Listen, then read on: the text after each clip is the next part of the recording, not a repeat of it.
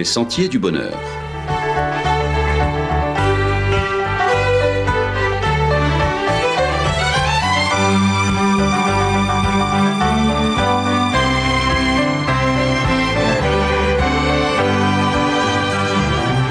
Une émission qui vous apporte un message d'espérance, de paix, de joie et de confiance.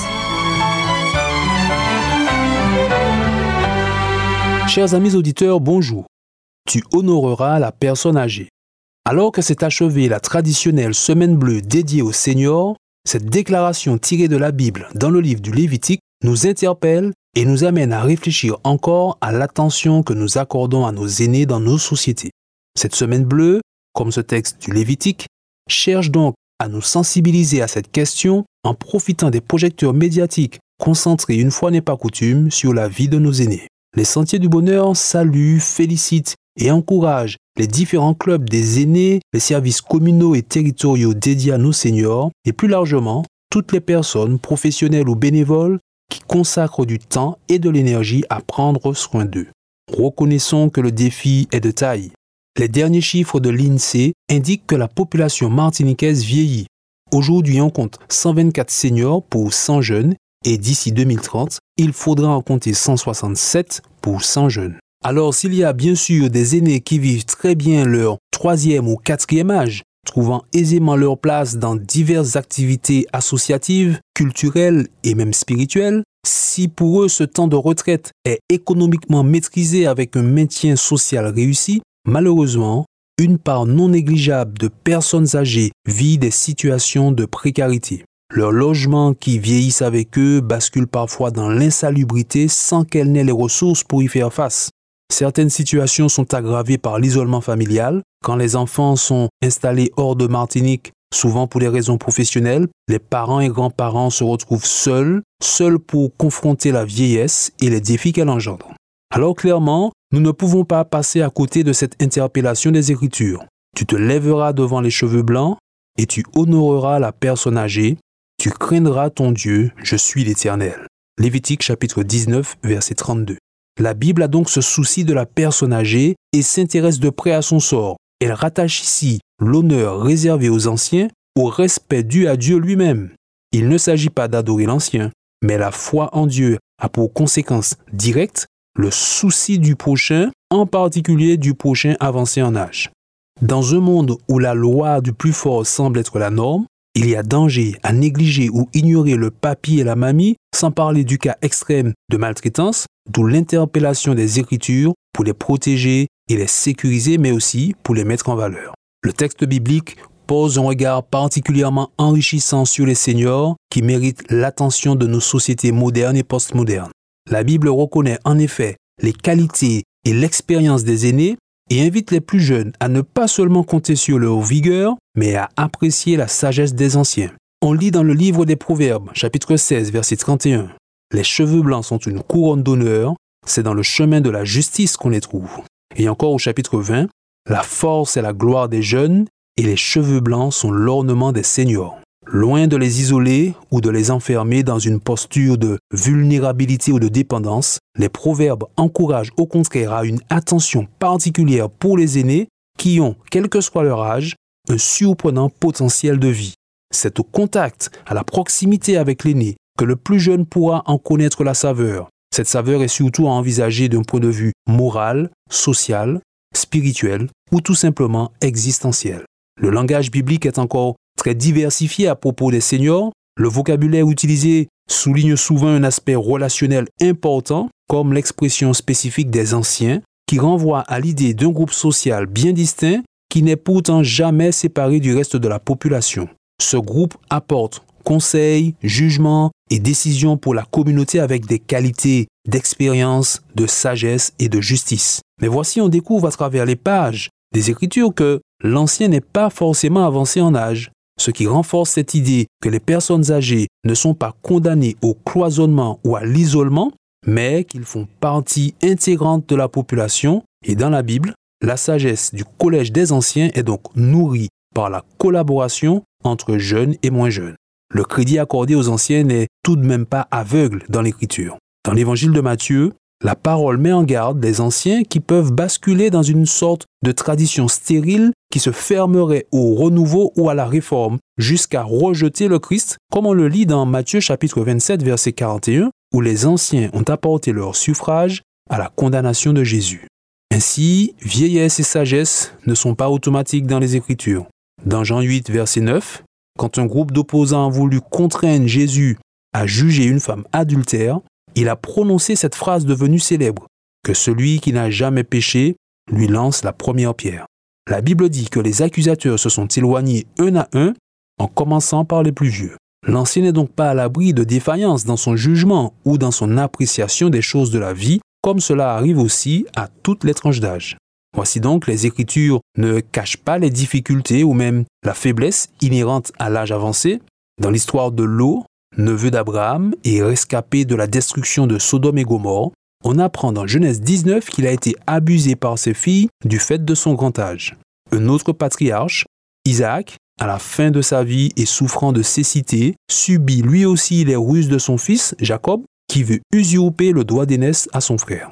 Moïse et David parlent, eux, sans complexe, de leurs limites dues à leur âge, et le psalmiste, qui sans ses forces diminue avec le temps, écrit ne m'abandonne pas, ô Dieu, même dans la blanche vieillesse, afin que j'annonce ta force à la génération présente, ta puissance à la génération future. La Bible envisage aussi la longévité comme un signe de bénédiction divine. C'est ce qu'on lit dans Deutéronome chapitre 4, verset 40. Elle associe encore la longue vie à la sérénité et au bonheur, comme c'est le cas pour Abraham dans Genèse chapitre 25. Il est présenté à la fin de sa vie comme heureux et rassasié de jour. La parole montre encore que Dieu interpelle les hommes même quand ceux-ci sont déjà très âgés. Quand Abraham reçoit son appel à partir pour son pays, vers un pays promis qui lui est inconnu, il avait tout de même 75 ans. Pareillement, Moïse a été mandaté pour diriger le peuple d'Israël alors qu'il avait déjà 80 ans. Visiblement, Dieu voyait en eux ce potentiel de vie encore bien présent, cette capacité au changement, capacité à relever les défis et à explorer et mobiliser leur potentiel pas encore développé.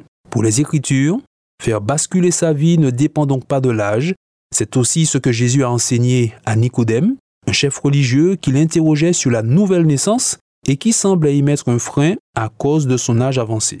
Jésus lui répondit, Oui, tu peux naître de nouveau, tu peux naître d'en haut, et cette nouvelle naissance, cette conversion, est avant tout l'œuvre du Saint-Esprit dans ta vie. Et puis enfin, pour conclure ce rapide coup d'œil sur la question des seigneurs dans la Bible, il y a ces conseils donnés par l'apôtre Paul aux personnes âgées, conseils que l'on peut résumer en exhortation à la maîtrise de soi, à la foi, à l'amour et à la persévérance et que l'on peut lire dans la lettre de Paul à titre dans son chapitre 2.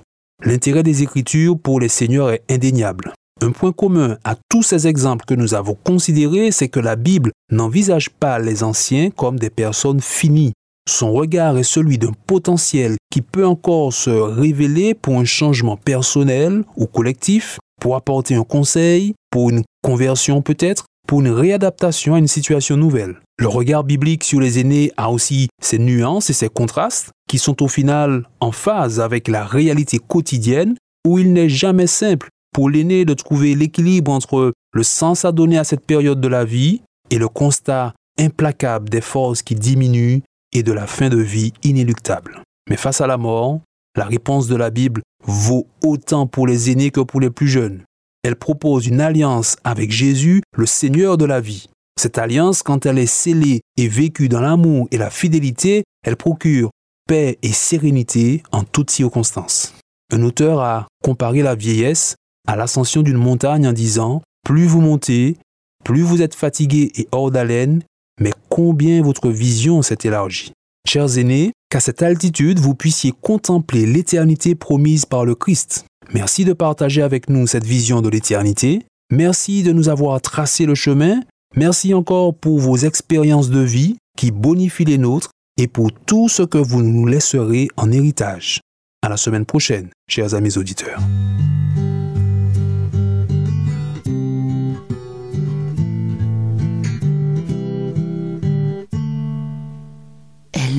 jette son pot au feu essuie ses larmes aux yeux. Elle ne voit personne, elle ne compte sur personne. Non, elle ne compte sur personne. Elle n'a jamais eu d'enfant. Elle rêve de petits enfants dans la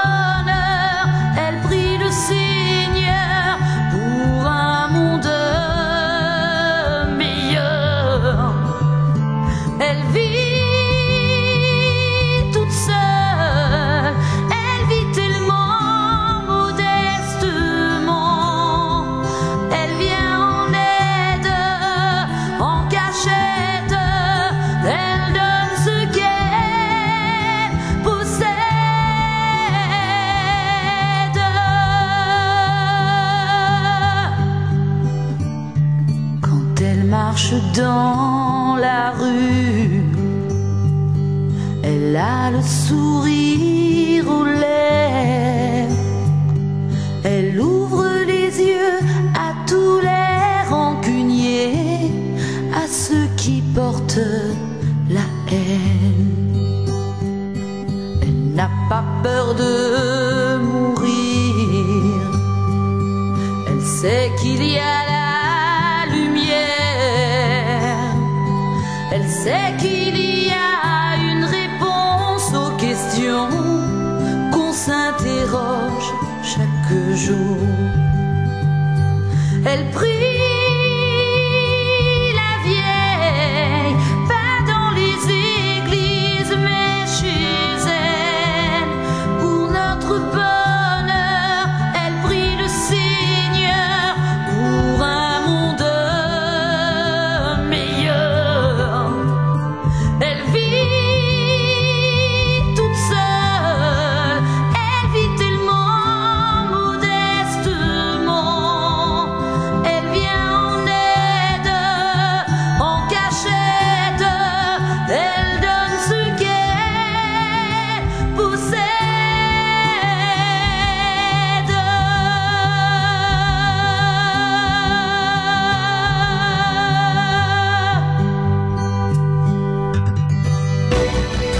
C'était votre émission hebdomadaire Les Sentiers du Bonheur. Un programme présenté par l'Église adventiste du 7e jour. Aimeriez-vous lire le texte de la causerie d'aujourd'hui? Demandez-le. Il vous sera envoyé gracieusement. Nous tenons également à votre disposition notre cours de Bible gratuit par correspondance. Nous le recommandons vivement à tous nos auditeurs.